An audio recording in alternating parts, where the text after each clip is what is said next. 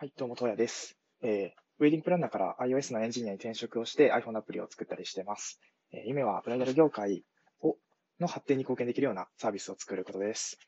はい、えー今日は、えー何について話すかというと、え何か物事をこれするぞって決めたときに何を、どういう手順で決定をしていくのかっていうことについて話していきたいなって思います。まあ、僕自身がウェディングプランナーから、えー iPhone, iPhone アプリ作るお仕事の方に転職をしたんですけど、その中でやっぱりプログラミング言語を勉強していくわけなんですけれども、今日はその例を使って、えーえー手順というかね、どういどういった風に学んでいったかっていうところをお話ししていきたいなと思います。で、先ほど言ってた、まあ、プログラミング言語っていうのが、まあ、結構いろいろあるんですよね。種類というか言語の違い、まあ、英語とか韓国語みたいな感じで、言語がいっぱいあるわけなんですけど、その中で僕は、えー Swift っていう言語を選択をして、えー勉強を進めていったわけなんですけど、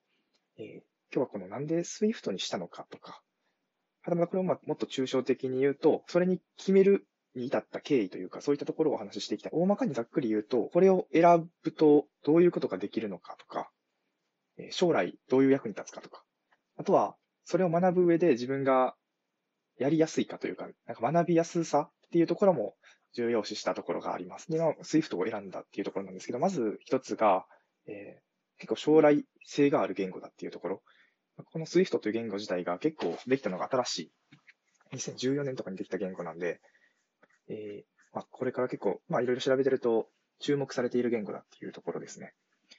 なんで、まあ、もちろん iOS、これが Apple が作った言語だったりしまして、今後、まあやっぱり iOS、iPhone のアプリもそうですし、iPad とか Mac とかそういったところの、アプリケーションを作ったりだとかっていうところで使われる言語なんですね。で、まあ、もちろん IO、iPhone 日本で言うと使ってる人が非常に多いですし、えー結構アプリを作るときって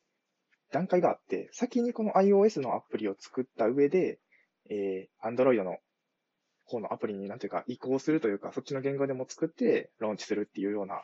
ケースが多かったりするんです。なんで結構 iOS をベースに作ることが多いみたいなんですね。なんでそこで Swift を選択をしたっていうことが一つ。そしてもう一つが、とまあ、学びやすさっていうところですね。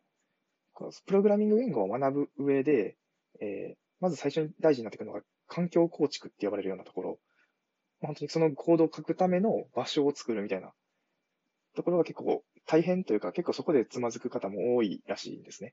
そんな中で、この Swift っていう言語は、まず Mac を持ってるっていうことが大事なんですけど、Mac さえ持ってれば、まあ、その X コードと呼ばれる、まあ、フレームワークを本当にアプリダウンロードする感じで、ダウンロードするだけでもう環境ができちゃうっていう、すごい簡単なんですね。なんで、参入で言うと結構やりやすいのかなと思ったっていうのが一つと、まあ、もちろん、ウェブア、ウェブサイトを作るとか、えーウェブのアプリケーションを作るとか、AI とかなんかいろいろあると思うんですけど、iPhone のアプリを始めるっていうと、結構、なんというか、直感的にというか、勉強を進めながら、えーそのテストアプリみたいなのを作った中で、それをすぐに実機、持ってる iPhone に入れて確認することができたりするんですね。なんで、まあ、パッと見ですごいわかりやすいっていうのもあるし、達成感がすごいあるんですよね。なんか、うわ、すごい計算機できたみたいな。それが結構自分のやりがいにつながるんじゃないかなって思って、まあ、先にこういうなんかわかりやすさっていうところも大事にして選んだっていうのが大きいですね。あとは結構映像の教材とかでも結構多かったりするんですよ。その種類、学ぶ、学び、学べる幅というか、学べる場所が結構多様に用意されてるのかなって思います。うん。ですね。なんかあるかなまああとは、シンプルにちょっと僕が、この今後、ウェディングプランナーの知識を活かして、そういうサービスを作りたいってなった上で、まあ、アプリで作りたいものがあるっていうのも結構大きかったりはするんですけど、あとは、まあ、これを全体的に通して言えるのが、まあ、いろいろ調べてると、まあ、一つの言語を覚えてしまえば、えー他の言語、いろいろウェブアプリ作るとか、ウェブサイト作るみたいなところに、の言語に、こっちも学んでみたいなってなった時に、結構、一つの言語を習得してれば、そっちも学びが入りやすかったりするんですよね。まあ、あの、書き方はちょっと違えど、うん、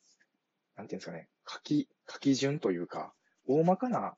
流れは意外と一緒だったりするっていう、ごめんなさい、ざっくりした感じであれなんですけど。それで、まあ一つ極めてしまえば、いろいろ汎用性があるっていうところだったんで、最初はその分かりやすさとか参入がやりやすい方向っていうところで選んだりしました。うん。で、まあ、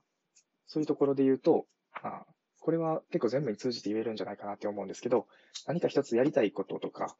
なんかこのいくつかの中からこれを選択して、えー、進めていかないといけないけど、どれを選んでいいんかわからへんっていう時に、まあ、僕は結構使えるのかなって思うのが、やっぱり、長い目で見て、将来的にこれを学ぶとどういうことができるのかとか、えー、将来的にこれが伸びそうだとかっていうところをしっかりとこうリサーチして、もうめちゃめちゃ選んだ上で進めていくっていうところが結局大事なのかなって思います。なんで、まあ、もし何かそういった選択の場というか、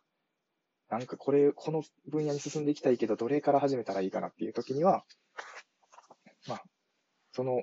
競合じゃないですけど、まあ、似たようなところを全部調べて、その中でどれを学ぶのが一番自分にとっていいのかっていうところを考えていけば、おのずとこう一つにこう的が絞れていくんじゃないかなって思います。はい。まあ、全然まだ実務というかね、働き出してもないんであれなんですけど、まあ、そんな感じで今後も物事っていうところを判断していきたいなって思います。はい。